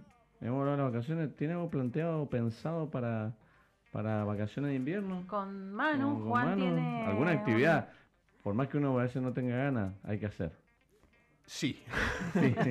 Es necesario. Es necesario, hay que hacerlo, hay que hacerlo. Sí, hay que aprovechar. Nosotros, la verdad que tenemos muchísimas opciones ¿no? Eh, para hacer y sobre todo bueno acercarse a, a, nuestro ambiente natural que es la montaña, la nieve, es un privilegio realmente de muy pocos lugares, sobre todo en nuestro país ni hablar en el mundo. Eh, y bueno, después de lo que nos interesa a nosotros, también las bodegas generan lindas actividades, siempre es bueno acercarse. Tenemos. Todo, todo, todo Mendocino tiene una bodega cerca, digamos. Cualquier oasis donde uno viva tiene una bodega cerca. Entonces puede ser una buena ocasión también para acercarse. Quizás esto ya no tanto. Algunas bodegas sí han hecho actividades para niños, no son, son las menos, pero bueno, ese quizás es un desafío para el turismo del futuro, ¿no? Hacer una bodega más. El otro ayer leí una bodega, estaba haciendo una una presentación de almuerzo y un taller de teatro, eh, que está buena, la opción está buena porque eh, cosa que nunca se nos hubiese ocurrido quizás hace 4 o 5 años, porque eh, esta época estaría llena de turistas, visitantes, por lo tanto no hay lugar para los niños en las bodegas, pero sí puede ser una opción también para acercar a los padres que se ven por ahí, o, por ahí una especie de guardería. Que sí, yo he visto en algunas bodegas, en, sobre todo en las épocas de las vacaciones de julio, que hay como una mesita aparte, ponen em, eh, papel, eh, colores para que los chicos dibujen. Eh, después de la visita que acompañan a sus papás, les dicen que dibujen algo. también hay otra, un par de que tienen un pequeño jueguito de aromas y les hacen oler a los chicos y que ellos digan qué aroma es, que está bueno también. Así que bueno, hay que en esta época hay que integrarlos y más en este contexto que estamos viviendo, que, los chicos también necesitan salir, han estado mucho tiempo adentro, todavía no pueden volver eh, eh, todos los días a la escuela, en algunas hay escuelas que sí, pero en la mayoría no. Entonces ellos también necesitan esto de estar en contacto, como decía Juan, con el medio ambiente, hacer otras cosas, estar con otros niños. Sí, claro. en la casa estás con tus hermanitos o y si no tenés hermanitos se necesita esa sí, la sociabilización es súper importante. Esa vía social en los chicos. Y en las olivícolas también es muy interesante porque bueno, ahí eh, los chicos eh, pueden probar y... No, y hay olivícolas que te dan aceituna, pasta, aceitunas, te dan, Son no todos sé, productos que se pueden comer también los niños. Así que está bueno. Vos, yo le quería preguntar a Juan una cosa, porque hablando de no turismo y hablando de atención al, visitante, vos trabajaste en, otras épocas en bodegas, en la parte de turismo, y hoy estás en una bodega, pero en la parte comercial. ¿Extrañas algo de la parte de turismo? La parte de turismo tiene una tiene una, cosa muy linda, que es el contacto directo con la gente desde un punto de vista de educar al consumidor, de acercarlo al producto. Para nosotros, esto de abrir una botella de vino y estar siempre ir a una vinoteca y elegir nuestra caja de seis y pensar en las añadas nuevas que salen, los puntos, la elaboración, es, es nuestro día a día, digamos, lo trabajamos de esto, vivimos de esto, nos hace vibrar, nos gusta. La gente no, mucha gente no. Y si bien el vino es un producto que está dentro de nuestra cultura, en algunos casos está es bastante lejano al consumidor. Entonces, lo lindo de las áreas de turismo, mi experiencia en el turismo, es eso de poder acercar a la gente a un producto que para nosotros es nuestro día a día, es lo que nos hace vibrar, lo que nos gusta, y, descubrir en el visitante esa emoción de entender que es un producto que nace desde la tierra y se convierte en, algo fabuloso, fabuloso, fabuloso. Es una expresión donde hay vino el cultura, donde vino la cultura y, realmente poder hablar de nuestra provincia, de nuestras tradiciones, de, lo que, del trabajo que lleva a llegar una copa, era muy lindo, eso era muy, lindo. Yo lo pienso así, digo, eh, eh, tiene el, trabajar en turismo, en esto relacionado al vino, ¿no? Como en otros sí. cuestiones cuando uno trabaja con gente en general, pero esto tiene que ver con el placer eh, directamente. Son dos cosas las que uno tiene que tener, pero son dos cosas lindas. Por ejemplo, una es paciencia, que es una paciencia que hay que tener, que muchos, muchos la tienen, otros la van trabajando, para estar, digo, la paciencia en el sentido de estar a la altura de las exigencias de los, de los visitantes durante todo el día y tener las mismas energías para poder brindarles el mejor servicio. Y por otro lado, eso tiene una satisfacción, que es lo que vos decís, mostrarle o, o, contagiar, fomentar la pasión que tenemos por ahí nosotros y enseñarles o darles algún tips o herramienta para que la gente diga, ah, mira, yo no sabía que esto era así, o, o cuando muchas personas te dicen, ah, mira, yo no sabía que el vino tenía, eh, que no se le ponía frutilla y que el aroma está relacionado a la U. Entonces vos decís, bueno, buenísimo, la gente se va sabiendo algo se va con por ahí cuestiones de disfrute distintas, se va con otras cosas en la cabeza. Y eso creo que es lo lindo que tiene trabajar con, con el turismo, el cara a cara, eso. Está comercialmente será otra cuestión, pero es más duro. A gran Es- escala, es creo. Y es parecido también en alguna medida. desde, desde el turismo uno va más hacia el disfrute Exacto. cultural y bueno, en la parte comercial uno busca también un, busca un, busca un resultado económico claramente o comercial. Sí, Eh, pero no dejamos de ser embajadores de, de nuestra tierra y de nuestra industria, tal cual. en los dos casos.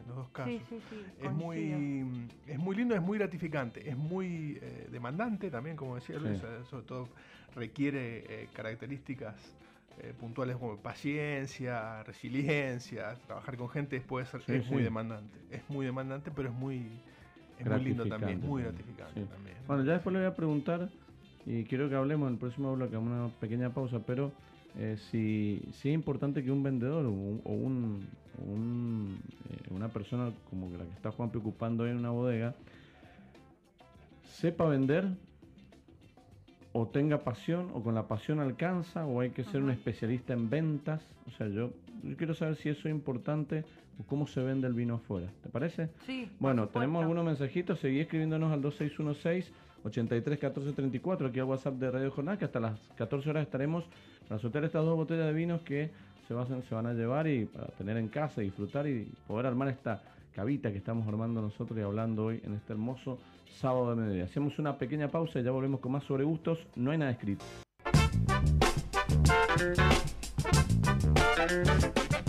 Último bloque aquí en Sobre Gustos, no hay nada escrito, seguimos recibiendo mensajitos. eh, acá le mando un saludo a Jorge también que nos manda un, un, un saludito, nos dice buen programa y que está aprendiendo mucho y disfrutando de nuestras sugerencias. Walter nos dice, hola, muy lindo el programa, acá acompañándolos con una receta muy simple. Bifes de hígado con cebolla y ajo, embebido en Malbec, entry level. También está en la copa. Eh, mucha fruta en el vino, un poco áspero, desequilibrio, pero se banca bien el plato. Obvio con aceite de oliva virgen extra sin filtrar. Qué rico, bueno, muchas gracias Walter por compartir la receta. Está bueno, a mí me encanta el, hígado con el hígado encebollado, qué rico, es muy rico. Y es un plato que también, obviamente se la, la- la acompaña muy bien con, con- a vos Marino, A me da mí la no me cara, no gusta. te gusta. Bueno, algo que no le gustó y a mí No, sí. A mí ta- a Ah, mí no- tam- a mí tampoco ah, no, me bueno, anotemos No, no, este no. programa, entonces que, que algo que me gusta a mí, ninguno de ustedes. Es, es Entonces, no- increíble. No, soy, vi- no nunca soy vi- el extraterrestre, lo voy a anotar acá para que, quede- que, que conste en acta. En realidad no me gusta la textura que tiene el Ajá. hígado. Eso me, me Bueno, pero si lo hace- haces sequito es como un bife. Igual que el paté. Tampoco. Bueno, paté, sí, puedo- pero entonces ningún paté te gusta. No, ninguno. La pasta aceituna tampoco. Sí. No, bueno, bueno. Eh, Ya vamos a hacer un programa después sobre las mañas y usos de los No, integrantes bueno, de Sobre eh, Gustos. usted va a venir. No, yo voy a oír, yo voy a, yo voy a dar el puntapié inicial. Vamos Yo a tengo tener para hablar más de dos horas. moderador. Sí, sí, tal cual. Así que, bueno, eh, Juan Pablo está Sí, tentado sí, por sí. nuestro amigo. No, quería preguntarle a Juan Pablo, Juan conoce. Pablo Orillo, que, que el export manager de Fecovita que nos acompaña hoy aquí en esta charla de sábado. Eh, lo dejamos en la- en- antes de ir a la pausa. Si para ser un vendedor de vinos o para estar en el cargo que vos estás, Sí. ¿se necesita saber de vinos o se necesita saber de venta? O sea, ¿con la pasión alcanza o tenés que hacer un curso, un máster en, en- en comercialización? Bueno, me parece que es, muy importante saber vender. Y muy importante entender los procesos de la venta. Y, y- y cómo estar presente en cada uno de los procesos y cómo saber responder. Esto es inherente al comercial, se aprende. Un- mucha, gente lo ti- mucha gente lo tiene innato, otros se aprende. En todos casos hay que siempre desarrollarlo.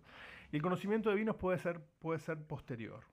No es necesario que sea, eh, no es necesario que sea a priorístico. O sea, uno tiene que saber ¿no? de vino sí o sí para poder vender vino, por lo menos vino a- a- en cierta escala y en ciertos, ciertos niveles. Claramente después a medida que uno se va especializando en, en productos más, eh, más específicos, quizás sí el conocimiento de vinos es valorado, pero para hacer un comercial eh, de vinos no es necesario saber a priori de vinos demasiado. demasiado. Pero sí, el pero sí, tener pasión. Sí, pasión sin duda. ¿Por qué? Sí. Yo, yo el ejemplo que doy es, a ver, un vendedor de, ropa, mañana va a vender autos y pasado le toca vender vinos. ¿Sería más o menos lo mismo? ¿Lo puede, ¿Se puede hacer?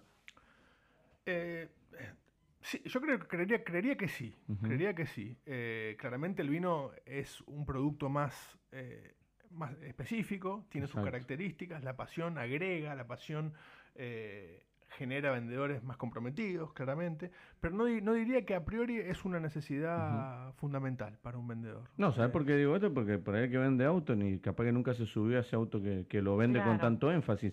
En el vino, yo calculo que, a ver, porque uno conoce mucha gente que está, que trabaja alrededor de, la venta de vinos, sea desde el último en la cadena, como puede ser por ahí un mozo o un vendedor en un sommelier o un, un vendedor en vinoteca, hasta un distribuidor o un, gerente de marketing o, alguien específico o la tarea que vos haces. Y por ahí yo entiendo que el vino, como decís, coincido que no tiene que ser, no es lo más importante al principio, pero sí tiene que venir acompañado al menos de la sabiduría de haber probado, conocer las diferencias. Vos me decís, mira, este auto es rojo y este es azul. ¿Cuál es la diferencia? Bueno, este es azul y este es rojo. Bueno, en el vino no puedo decir, bueno, esto es tinto y blanco. ¿Cuáles son las diferencias? Sí, que este es tinto y este es blanco. No, le tengo que dar algo de contenido a esa venta, me imagino. un, buen, un buen comercial también se va cada vez profesionalizando más y entendiendo más, no solamente eh, de los propios vinos, sino de los vinos de la competencia, por qué los vinos son exitosos en un mercado, unos sí, otros no. Entonces eso conlleva un aprendizaje. Que repito, no, no tiene que venir al principio, pero tiene que, en alguna medida, tiene que desarrollarse, si no se queda una mitad de camino. Y yo creo que con el tiempo, cuando, eh, por ejemplo, si vos llegás a, un, a una empresa, a una bodega, a, a este sector de ventas, eh, vos te vas comprometiendo con el producto y vas queriendo saber más. Por ejemplo, yo siempre cuento mi experiencia de cómo empecé en el mundo de vino, que justamente empecé en la parte de administración de una bodega, en toda la parte operativa de despacho al exterior. Y mm, bueno, yo no, estaba en la venta, pero estaba en toda la parte de la comercialización. Y, ahí fue donde dije, no, me tengo que empezar a interesar en cómo son los vinos que están saliendo, eh, a degustar un vino y, ese es el compromiso que uno va asumiendo día a día y también son es parte de las herramientas que después vas a tener para vender ese vino. Sí, bueno, porque esto pasa. Estás enfrente de alguien que te está recomendando un vino y dice, mira, llévate este, pues está buenísimo porque tiene esto, está, está traído de, tal lugar de Mendoza, tiene tal uva y, y vos le preguntás, ¿lo probaste? Contame un poquito cómo es. No, no, vos sabés que no me gusta el vino. Entonces vos entendés que, bueno, si este, este me puede vender un, un, auto, un avión, cualquier cosa, porque me lo vende bien. Claro, sí. pero la verdad, si me estás vendiendo algo que no, que no experimentaste, que no probaste, es como que me genera un poquito de desconfianza. Aunque vos me digas, mira, lo probé, puede pasar, me gustó mucho y yo lo probé y no me guste, porque esto es gusto, pero sí por lo menos si me estás vendiendo algo, que tengas ese aval de conocimiento atrás, que está bueno esto que voy a decir, no es necesario al principio, pero después como que sí necesitas empezar a ponerte en, a tono. Y el conocimiento, seguramente, el conocimiento de vino y la pasión es, un, es un plus, un agregado para un vendedor. Claramente nosotros al principio vendemos un negocio. Vendemos algo que, algo que funciona, quien se compromete a adquirir los productos que tenemos va a tener un rédito económico. Esto es lo que nosotros vendemos. Exacto. Pero bueno, claramente, después conocer más sobre los productos, saber qué cómo trabaja la competencia, cuáles son los puntos de fortaleza de nuestro producto, es un, genera vendedores más comprometidos, vendedores más, eh, más capacitados. Sí, tal cual. Y hoy en la venta para afuera, eh, variedades importantes que se venden, obviamente es Malbec y el resto, o, o el Malbec está dentro de un combo de otras opciones? Bueno, eh, dependiendo de los mercados. El, Malbec claramente es la nuestra variedad insignia, es donde más se nos reconoce en el mundo. Eh, pero hay algunos mercados que también requieren otro tipo de variedades vinos genéricos, por ejemplo, sin, indicación varietal, también hay mercados que requieren eso, Cabernet Sauvignon como variedad, variedad internacional, eh, depende mucho también a, los, a los segmentos de mercado donde nos estamos eh, concentrando, ¿no? En el segmento masivo el Malbec es muy poco conocido. En el exterior, salvo en algunos mercados puntuales, ¿no? Brasil, Reino Unido, eh, Estados Unidos, ahí sí hay un conocimiento de Malbec que está presente en las góndolas. En otros mercados, Argentina todavía es un país muy bastante desconocido, bastante desconocido. Y eso si alguien quiere probar un Malbec, vos le estás vendiendo un Malbec, te tenés que hacer llegar la muestra. Sí. Hoy, porque vos como no podemos ir, como hablamos, el llevar el, el, portfolio de vinos para que probemos y gustemos hoy, tenés que enviar muestras. Muestras, sí, exactamente. Claro, que eso, que eso está, es importante lo que dice Juan porque nosotros muchas veces creemos que el Malbec, obviamente, que es nuestra cepa insignia, pero creemos que la conocen todo el mundo. Y no es así. Hay muchos mercados que consumen vino, pero que por ahí no conocen nada de Argentina, capaz ni saben dónde estamos en el mapa. Todavía hay mucho, hay mucho que educar en el sentido de los consumidores afuera. Es, es, importante el trabajo que hacen organizaciones de, de la industria como Vinos de Argentina, Wines of Argentina, u otras, eh, Coviar, digamos, entes que lo que hacen es eh, informar y educar a los consumidores en el exterior. Esto es muy importante porque contrariamente a lo que creemos, nuestros vinos ocupan un lugar muy pequeño en las góndolas. Tal cual. O sea, ¿eh? por, el punto de vista de conocimiento del vino, por el punto de vista de segmento de precio. Hablábamos de Chile antes. Chile es muy conocido porque Chile se ha sabido posicionar en segmentos masivos de precio. Entonces todos los países... Porque vos los vinos no, no, no tenés un costo para cualquier lugar del mundo. o sea, digo, vos tenés un costo de una botella, no sé, esta vale dos dólares. Pongamos. ¿Eso va así a todos los destinos o cada destino, cada mercado te pide que acomodes o te dice, mira, no, yo dos no te lo compro, dame un 80. Sí, hay, hay, hay rangos. es tan importante conocer cada mercado, dónde, dónde, están, las, dónde están los rangos de precio competitivo. A un mercado hay que llegar a un precio, a otro mercado hay que llegar a otro. Claro, y a dónde vas a posicionar Exactamente, exactamente. Entonces, si pensamos en la, en la marca país y tomamos siempre un poco como reflejo a Chile, Chile ha sabido posicionarse en los lugares de góndola donde está el corazón del volumen, donde más volumen se vende. Entonces, Chile quizás no, no tenga eh, embajadores que hablan de Chile, si se quiere, Chile como país, pero sabemos que en la góndola Chile está siempre acá, en todos los países a ese precio, el precio que tiene que estar, hay vino de Chile. Sí, sí, aparte vamos a recordar que Chile tiene eh, un mercado con eh, libre de impuestos, que eso eh, también los beneficia a diferencia de nosotros que debemos ser el país que paga más impuestos que otros. Y en muchos mercados sí, sí tenemos esa, esa nos penaliza un poco los el, hecho de no tener tratado de libre es comercio. Es más gasto lo que lo que es la botella, cada botella tiene mayor porcentaje de gasto de lo que en realidad sale el producto. Y Mendoza está, digámoslo, estamos lejos de los puertos, porque Buenos Aires está lejos y Chile está un poquito más cerca, pero igual sigue lejos. En cambio, Chile está en la puerta, en la puerta del Pacífico, esto es muy importante. Por eso, quizá por una suma de estas razones, Argentina siempre ha decidido posicionarse en segmento de precio alto, lo cual es, muy bien, porque es muy bueno porque ha generado mucho valor, pero nos ha impedido de, que, nos conozcan de manera masiva. O sea, el vino argentino es un vino de nicho en el exterior. Lo conocen solo algunas personas que aprecian el vino fino y conocen que el Malbec de una región o de otra tiene cierta característica, pero es una contrariamente a lo que podemos creer, es una porción muy limitada de los consumidores de vino en general, que quieren una copa de vino porque les gusta. aparte, aparte es increíble para graficar un poco lo que cuenta Juanpi cuando uno tiene la posibilidad de viajar y conocer góndolas, no sé, de España, de México, de Brasil de, me imagino, de China, donde vos entras a una vinoteca y tenés ordenado el lugar por países y por allá en algún lugar está Argentina o está, no sé, eh, el Nuevo Mundo, quizás por ahí puesto como Nuevo Mundo, ahí está Australia, Sudáfrica, Nueva Zelanda, Argentina, Chile, Uruguay, están todos te vas acercando y, después llegas a la góndola y, encontrás ahí todos los vinos de, bueno, Chile, Tata, Argentina, y ahí en Argentina capaz que una góndola de 100 vinos y 5, 6, con todo eso metido. Y sí, tiene que llegar hasta acá el consumidor, pasar por toda esta eh, selva impenetrable de hermosas botellas, recorrer el mundo, llegar ahí y después, una vez que está en el Nuevo Mundo, elegir Argentina.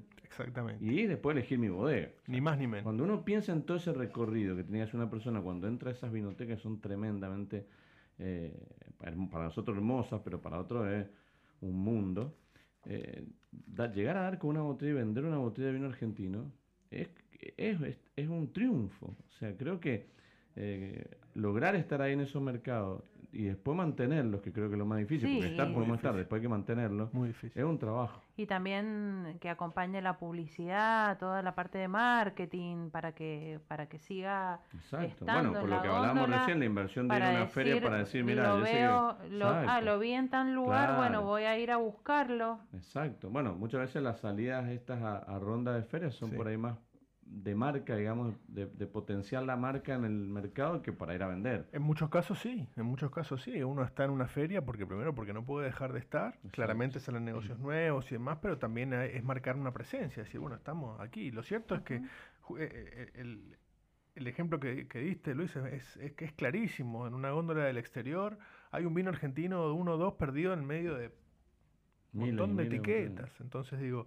realmente el gran trabajo que tiene Argentina exportadora de vinos es tratar de ir generando más conciencia en el consumidor, en los diferentes los mercados objetivos, ¿no? Claramente uno puede atacar todo el mundo porque es muy complicado, pero bueno, hay mercados objetivos en los cuales Argentina tiene que crecer y se los ha puesto, que son Brasil, Reino Unido, Asia en general, China en particular. Eh, Estados Unidos, mercados donde, donde poner las balas, ¿no? De alguna manera, y generar este conocimiento del, del, consumidor en lo que es Argentina productor. Sí, por eso a mí me da pena siempre que, que, muchos, muchas bodegas o productos que están afuera, por ahí por cuestiones estas de políticas económicas del país, tengan que dejar de estarlo y una vez que perdés lugares ahí es muy difícil después recuperarlo, ya después capaz que nunca más lo recuperas.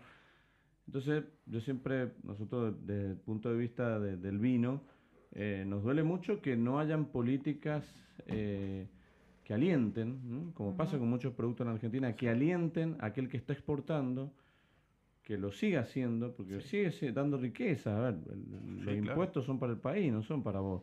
Entonces, mientras más exportaciones se hagan, mientras más mercados se ganen, hay mayor producción, hay mayor generación de empleo y además hay también más retribución para el Estado. Totalmente. Pero bueno, parece que eso no, no se termina de ver nunca y siempre estamos en esta, de, de, de, a la industria que le va bien, eh, atosigarlo con más impuestos. Entonces creo que por ahí no nos permite estar en más lugares. Eso es un problema complejo. El, la industria, nuestra industria necesita estabilidad para crecer en el tiempo estabilidad de costos, estabilidad de abastecimiento, estabilidad de, y eso eh, y tiempo para que, ese consumidor llegue hasta la góndola y en vez de un vino español chileno compre un argentino, argentino. Y, y, una continuidad en la góndola. Si una vez que llegamos a una góndola bueno saber que ese producto va a estar va a estar un tiempo para que la gente lo conozca lo pruebe lo recomiende y se genere un poco esa sinergia de, consumo. Lo, lo que nos ha pasado en el tiempo lamentablemente esto entrar y salir que ha sido bastante nocivo para, para la marca argentina en nuestra industria. Pero bueno, hay que seguir apostando. Tenemos grandes productos, a veces la, macroeconomía nos apoya porque tenemos precios competitivos y una vez que una vez uno, uno, pudo conseguir un espacio, eh, lo que yo creo es que las empresas tienen que hacer lo, más que se pueda para no perderlo. Para no perderlo de ninguna manera, porque después volver a empezar es muy difícil.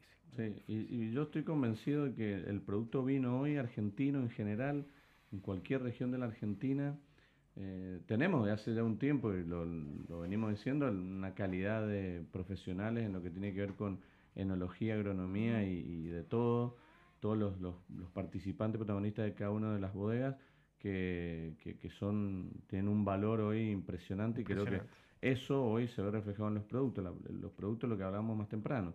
Eh, precios económicos no significa que te va a una baja calidad en el vino Puede ser que no te guste porque no estés acostumbrado, pero hoy te da una posibilidad de, tomar un vino todos los días, ya sea en Damajuana o sea una botella económica, y que realmente si te gusta el vino y estás acostumbrado y te querés disfrutarlo, lo vas a poder hacer. Entonces, creo que la prolijidad y la, nobleza que tiene el vino argentino hoy desde, desde todo su trabajo de elaboración eh, es invalorable. Y entonces por eso nosotros nos gustaría que, los vinos argentinos estén mucho más metidos en los mercados, con más continuidad y bueno, y tener un poquito más de fuerza afuera, porque no tiene nada que envidiarle a ningún otro vino. Nosotros hemos tenido la posibilidad de probar vinos de todas partes del mundo.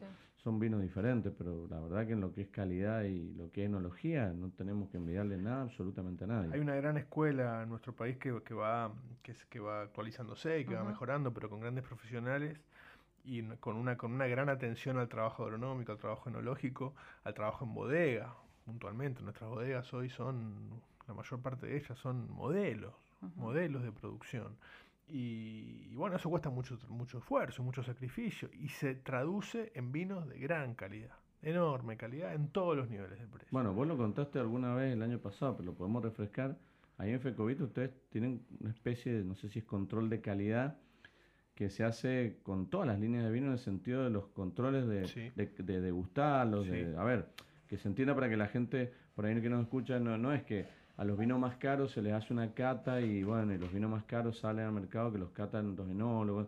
No, todos los vinos necesitan ese control de calidad. El control de calidad en el vino es probarlo, testearlo, decir, esto está bien, está, está en condiciones, está perfecto, está no mantenemos lo que queríamos, pim, bueno, vamos, salgamos con esto.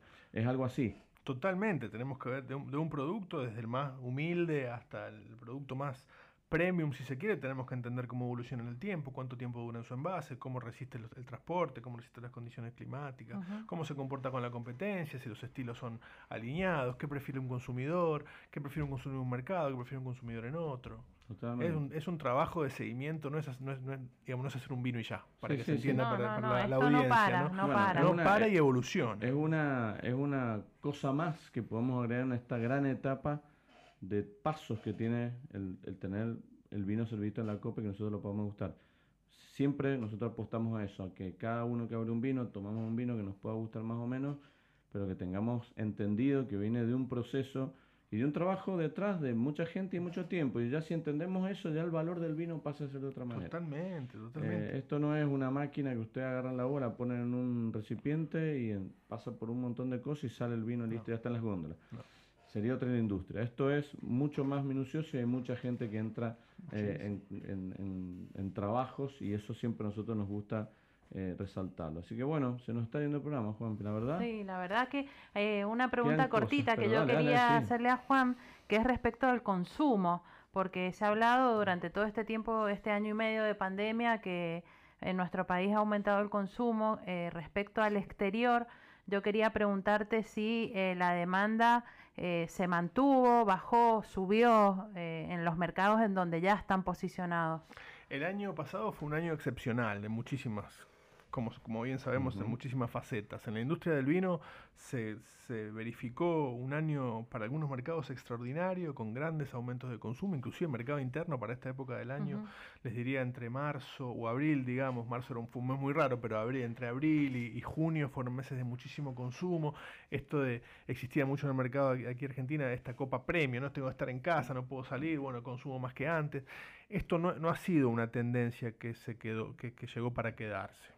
La realidad es que ahora el consumo de vino vuelve a niveles no le diría prepandemia, porque claramente si pensamos, pensamos en un mercado como Europa, donde el mercado de botella abierta, esto para la audiencia, el restaurante, el bar, o sea, donde uno no, consume la botella abierta, sufre muchísimo, claramente, porque de botella abierta es muy poca, porque hay muy pocos bares. Pero todo lo que es el consumo en casa se ha estabilizado, se ha estabilizado, Mari, para responderte. Em, algunos mercados Argentina está creciendo mucho, en otros está eh, estancado. Eh, están, lo que sí están cambiando, y esto es muy interesante, son los canales de comercialización.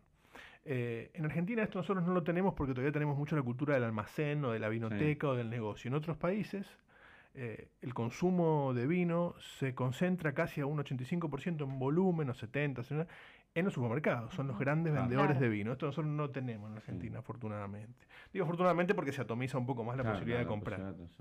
Pero en algunos mercados le hablo puntualmente de Brasil, les hablo puntualmente del Reino Unido, de, de China, de mm, Estados Unidos, que al fin y al cabo son los países donde nosotros más exportamos, nosotros Argentina. La venta online ha crecido de manera exponencial. exponencial. Y sí, si ese era un modelo que ya venía viéndose antes de la pandemia, después con esto ya ha quedado totalmente firme. Entonces, Mari, para responderte, no ha cambiado el consumo, ha cambiado el canal. Está cambiando el canal, está rotando el canal. El, botella abierta hoy sufre, imagino que cuando tengamos condiciones más, eh, más eh, mejores saldremos a tomar más afuera y lo, haremos más y ese, el canal de botella abierta crecerá nuevamente o se, este, se, se, seguirá creciendo, pero hoy lo que cambia es la, manera de comprar. Bien. La manera de comprar. el supermercado te lo lleva a casa en muchos lugares. bueno, de hecho acá nosotros en Mendoza también, poco a poco nos, que somos súper eh, conservadores o clásicos, está bien que te guste la biblioteca, todo, pero de alguna manera en algún momento casi muchos de nosotros han entrado en la compra online y es, como dar un pasito a la confianza esa que nunca tuvimos. Y bueno, dejar un poco el, son dos canales diferentes, por ahí uno está ocupado y bueno, prefiere la, la parte online. Y si no, cuando va por la calle entra y compra o va a comprar. Que ahí por ahí tenés la, la, relación cara a cara y el asesoramiento. Y lo cierto que la plataforma, pensémoslo, la plataforma online, permite a un consumidor, digamos neófito, digamos que conoce algo, llenarse de información, una etiqueta que tiene. Y bueno, el QR me lleva a una página, me lleva a la ficha técnica, me lleva a los puntos que tiene, me lleva a la cara del enólogo, me lleva a la cara del dueño, me lleva a la foto del viñedo. Impresionante, realmente, cómo potenciar ese canal lleva a un consumidor que quizás antes, sin desmerecer el canal tradicional que tanto Sí, nos gusta de la vinoteca, Sí, sin, de depender de, sin depender del conocimiento del vendedor, podemos acceder a una cantidad de información impensada cual. para Sí, lo que era sí, antes. Porque de- Totalmente. impensada. Podemos Sí, saber sí. todo, hasta, hasta, donde, sí. hasta los tachos con lo que cosechan. Sí, si sí, si lo suben, lo podemos No, y aparte todo en imágenes siempre todavía es mucho más fácil. Imágenes, audio. Eh, Sí, un canal riquísimo, riquísimo. y, y- y muchos lo han entendido muy bien y creo que es un que no tiene límite para seguir creciendo. Sí, sí. No tiene Bueno. límite. Ahora sí. Eh, ahora sí, es que pasa que uno se podría quedar charlando, pero bueno, eh, nosotros eh, siempre recomendamos que, eh, que, que, que todas estas cosas es lindo charlarlo en la comunidad de la casa. ¿La pasaste bien, Juanpi? Muy bien, como siempre. como Es siempre. como Bueno, casa. es como estar en casa. Nosotros también. Eh, bueno, tengo los ganadores de los dos, Dos eh, botellas las de dos vino. botellas de vino y son, nos vamos a poner en contacto con ellos. Uno es para Elena y otro es para Jorge. Así que felicitaciones, Elena y Jorge, gracias por participar, por, por mandar mensajitos y ya les vamos a hacer llegar estas botellas de vino de Bodega Staffile que tenemos listas para entregar eh, y para que tengas en tu casa también y para que puedas eh, guardarlas ahí, tomártelas este fin de semana, cuando lo agarres, el próximo, cuando tengas. No guarda mucho, ese es nuestro consejo. Muchas gracias Héctor del otro lado por la operación. eh, buen sábado. Mari, muchísimas gracias por compartir esta hermosa mesa, esta deliciosa mesa de este sábado y además por traer los lindos consejos de esto del aceite de oliva y el frío. Así es, bueno, Juan, muchas gracias. Eh, la verdad que un lujo tu visita, eh, siempre es un placer tenerte. Eh, voy a hacer público que dentro de poquito va a ser papá Juan, así que todos los éxitos Muy y a Mariana, muy muy poquito. poquito. Muchas gracias. Y será hasta el próximo sábado, señor Mantellini. Será hasta el próximo sábado. Eh, de mi parte, agradecerle a, a todos los que han escrito, que han mandado mensajes. Algunos por ahí no hemos podido leerlo, pero lo hemos anotado para el sorteo. Y si no, como muchas veces hacemos, los anotamos para el sorteo de la próxima semana. Disfruten a los amantes del fútbol. Esta ansiedad queda poco, pero... eh, Llegó el día. Llegó el día. Sí, tranquilo, a, a- a re- a relajarse, a preparar una linda previa, una linda botella de vino ahí para disfrutar y en relax. Después el destino dirá para qué camino iremos. Eh, mi nombre es Luis Mantellini, eh, hemos hecho un hermoso programa hoy lleno de información, lleno de vino y cosas ricas. Como siempre les decimos, no hay vinos mejores ni peores, sino que hay vinos que te gustan más o que te gustan menos, porque sobre gustos no hay nada escrito. Chau, chau.